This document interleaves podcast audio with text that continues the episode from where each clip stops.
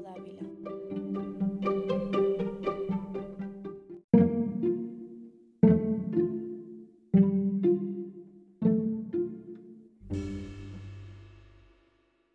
Cuando oigo la lluvia golpear en las ventanas vuelvo a escuchar sus gritos, aquellos gritos que se me pegaban a la piel como si fueran ventosas. Subían de tono a medida que la olla se calentaba y el agua comenzaba a hervir. También veo sus ojos, unas pequeñas cuencas negras que se le salían de las órbitas cuando se estaban cociendo. Nacían en tiempos de lluvia, en las huertas, escondido entre las hojas, adheridos a los tallos o entre la hierba húmeda. De allí los arrancaban para venderlos y los vendían bien caros, a 3 por 5 centavos regularmente, y cuando había a 15 centavos la docena. En mi casa se compraban dos pesos cada semana por ser el platillo obligado de los domingos, y con más frecuencia si había invitados a comer. Con este guiso mi familia agasajaba a las visitas distinguidas o a las muy apreciadas. No se pueden comer mejores preparados en ningún otro sitio, solía decir mi madre llena de orgullo cuando elogiaban el platillo.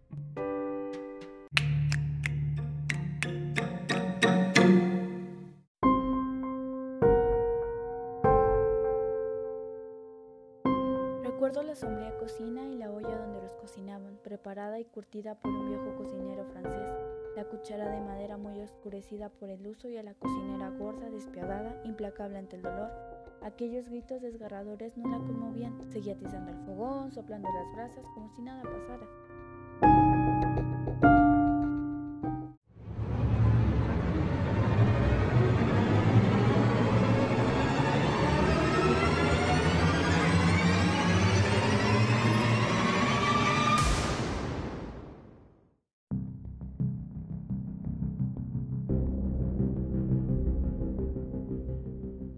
Desde mi cuarto del desván los oía chillar, siempre llovía. Sus gritos llegaban mezclados con el ruido de la lluvia. No morían pronto. Su agonía se prolongaba interminablemente. Yo pasaba todo ese tiempo encerrado en mi cuarto con la almohada sobre la cabeza, pero aún así los oía. Cuando despertaba a medianoche volví a escucharlos. Nunca supe si aún estaban vivos o si sus gritos se habían quedado dentro de mí, en mi cabeza, en mis oídos, fuera y dentro, martillando, desgarrando todo mi ser.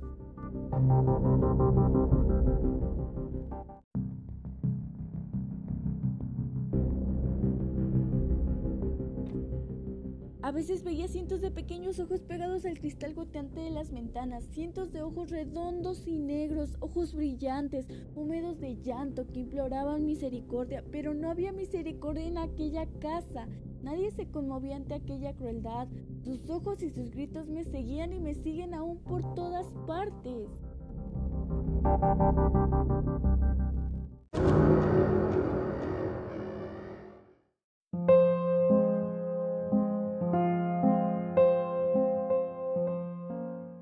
Veces me mandaron a comprarlos. Yo siempre regresaba sin ellos asegurando que no había encontrado nada. Un día sospecharon de mí y nunca más fui enviado. Iba entonces la cocinera. Ella volvió con la cubeta llena. Yo la miraba con el desprecio con que se puede mirar al más cruel verdugo. Ella fruncía la chata nariz y soplaba desdeñosa. Su preparación resultaba ser una cosa muy complicada y tomaba tiempo. Primero los colocaba en un cajón con pasto y les daba una con mucho agrado, y que les servía de purgante. Allí pasaban un día. Al siguiente los bañaban cuidadosamente para no lastimarlos. Los secaban y los metían en la olla llena de agua fría, hierbas de olor y especies, vinagre y sal.